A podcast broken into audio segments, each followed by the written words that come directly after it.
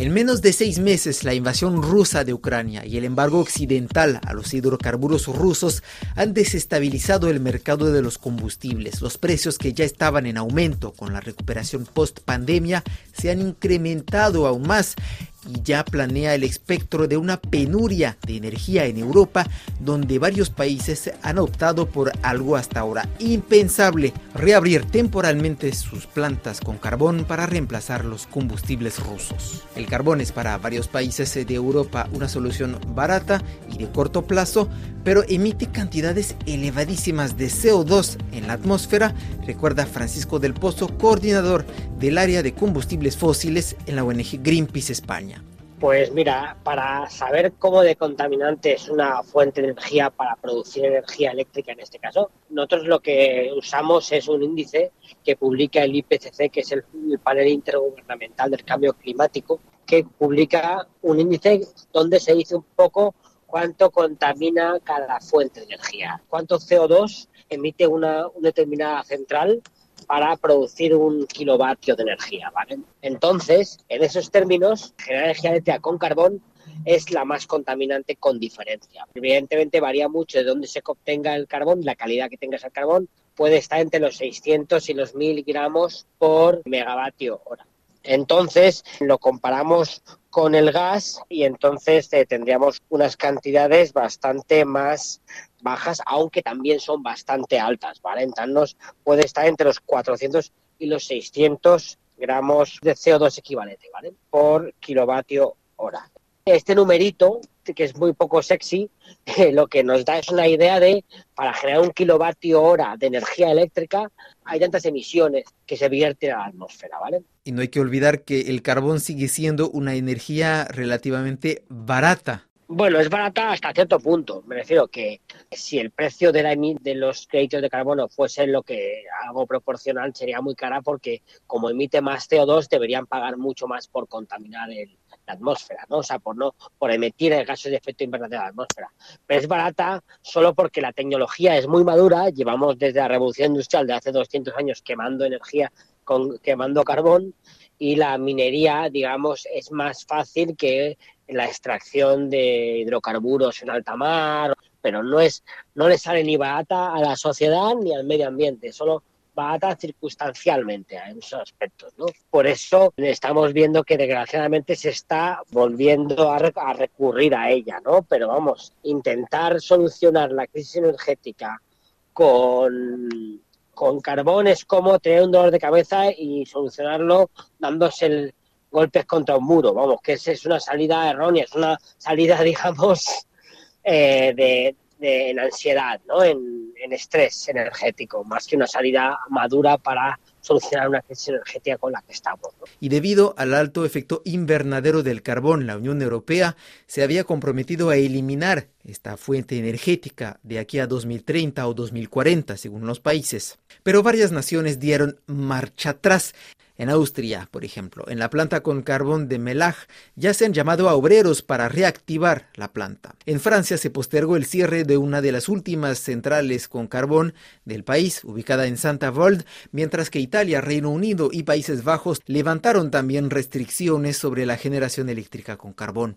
Alemania, por su parte, principal potencia industrial europea, dejó de comprar gas ruso y utilizará carbón, anunciaron las autoridades, una decisión preocupante para el clima en un contexto de riesgo de penuria, comenta Lola Vallejo, experta en cuestiones climáticas e investigadora del Instituto para el Desarrollo y las Relaciones Internacionales IDRI en París. Claro que las decisiones de utilizar más carbón en la producción eléctrica en Europa eh, no es una buena noticia para el clima. Hay que ver que estamos en una crisis de precios muy altos para el gas y el petróleo, el carbón, todas las fuentes energéticas eh, que vienen de Rusia y también queremos quitar esas fuentes y entonces estamos tratando de diversificar nuestras fuentes de energías.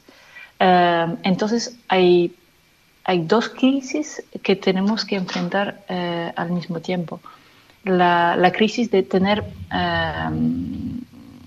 bastante energía para este invierno y por eso eh, muchos países quieren eh, aumentar su cantidad de gas mientras Rusia ha completamente o casi completamente dejado de importar gas a Europa. Bajaron sus exportaciones de 40% desde la mitad de junio y eso pone una presión muy importante sobre el sistema eléctrico.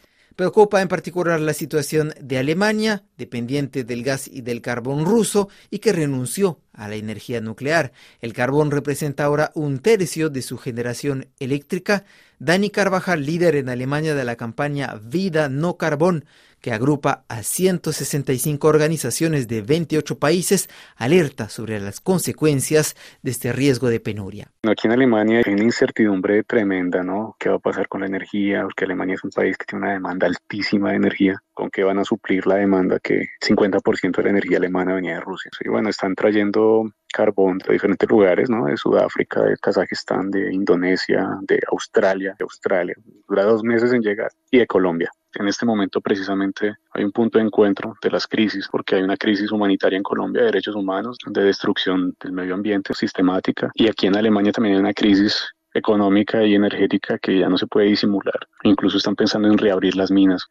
Después de un proceso de tantos años de cerrar las minas de carbón aquí, de proteger el medio ambiente, proteger el agua, porque uno de los argumentos era precisamente proteger los acuíferos y el suelo y el subsuelo. La cosa es muy compleja y por eso queremos abrir espacios. Desde la llamada del 6 de abril de Duque y Scholz empezamos una campaña, aquí le decimos Leben statt Kohle, se traduciría como vida, no carbón. Empezamos con una carta al Parlamento y, a las autoridades nacionales, también a Duque incluso, y a los ministerios, al Parlamento alemán y al Parlamento europeo, exigiendo, ¿no? Exigiendo frenar las importaciones de carbón de Colombia por el, por el gran impacto ambiental, por un lado, pero también social.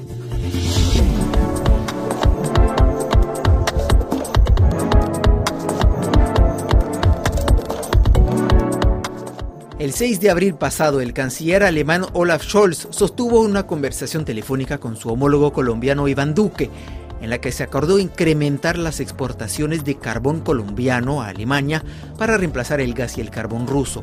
Pero las poblaciones locales de La Guajira, región colombiana donde se extrae gran parte del carbón, temen que la reactivación de El Cerrejón la principal mina de carbón, para responder a la demanda alemana agrave la deforestación y las violaciones a los derechos humanos. Dani Carvajal, activista colombiano de la campaña Vida No Carbón, pide frenar las exportaciones de carbón a Alemania. Un primer momento es eh, respetar el territorio y el ambiente en Colombia sobre todo en el norte de Colombia, que es en la costa, tú sabes, la costa atlántica, la Guajira, y un poquito más al sur, los departamentos que están un poquito más al sur, que es donde están las minas, ¿no?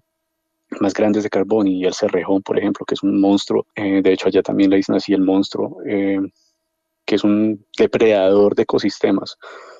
Eso es por un lado, eh, frenar las importaciones de carbón de Colombia, precisamente por el, por el gran impacto ambiental por un lado, pero también social y es una región donde paradójicamente hay como los residuos de, la, de, las utilidades que le quedan a, a, los departamentos pues. Y es un departamento donde los niños mueren de hambre, ¿no? Este, este año ya han muerto más de 20 niños por inanición, entonces es una, es una obscenidad eso por un lado, ¿no? Detener las importaciones de carbón de Colombia por la situación de derechos humanos y por la devastación del medio ambiente que es inminente, ¿no? La destrucción de los ríos, sobre todo el desvío de los ríos, imagínate dejar pueblos enteros sin agua y sobre todo acabar con los ecosistemas. Es un ecocidio y es una vulneración evidente de, derechos humanos de primera, segunda, tercera generación. Pero por otro lado, que es el siguiente paso de la campaña, tiene que ver con el consumo de energía ya es como apuntarle más aquí a la problemática en Alemania. Se está consumiendo demasiada energía y la demanda es cada vez mayor.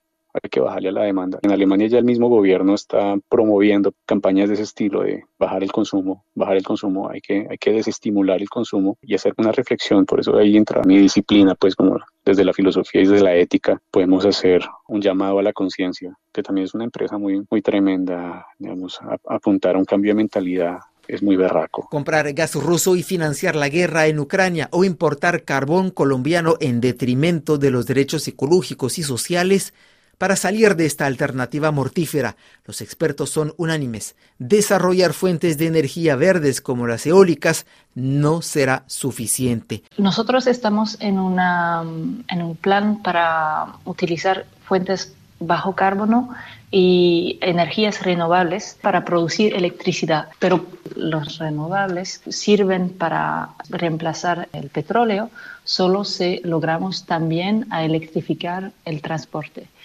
Hay muchas medidas que tenemos que tomar al mismo tiempo para bajar nuestra dependencia a las energías al contenido alto en carbón, tenemos que utilizar transporte más bien como la bicicleta o, o caminar en las ciudades y utilizar menos el coche. Toda la electricidad, el gas y el petróleo que logramos ahorrar en todos los sectores, que sea el transporte, eh, los edificios y la calefacción dentro de los edificios en particular, será una buena noticia para el invierno que viene. Abandonar el carbón no solo es una urgencia para países como Alemania o Polonia, que genera el 70% de su electricidad con esta fuente de energía, gigantes como China o la India también enfrentan este reto. Asia en total representa el 70% de la producción de carbón mundial que va en aumento, según el observatorio Enerdata. Lola Vallejo. El carbón es es sobre todo el problema de los países en vías de desarrollo. En países en vías de desarrollo como eh,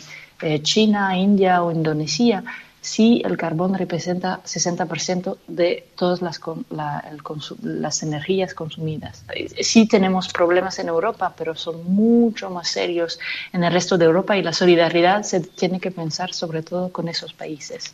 Pero es verdad que hay países como Polonia que, que, tiene también una, una gran tradición de, de, extracción y forma parte de, de, su cultura. Yo diré que en, en, la dependencia en el carbón en las economías desarrolladas ya no es un tema de debate, es, es más bien cómo ayudar a las últimas economías que para quien es, es todavía importante pero sí es un tema de solidaridad muy importante para las economías en vías de desarrollo emergentes que ya tienen que eh, ayudar a una gran parte de su población a desarrollarse y a enriquecerse y tienen eh, recursos inmensos de, de carbón como India o China, por ejemplo. Aunque sea temporal, la reapertura de las centrales con carbón y el aumento de la producción mundial de este combustible altamente nefasto para el clima muestra que las promesas en materia de transición energética son frágiles las ONGs ambientalistas insisten que para Europa la prioridad es reducir el consumo y el desperdicio de energía para parar la carrera al extractivismo.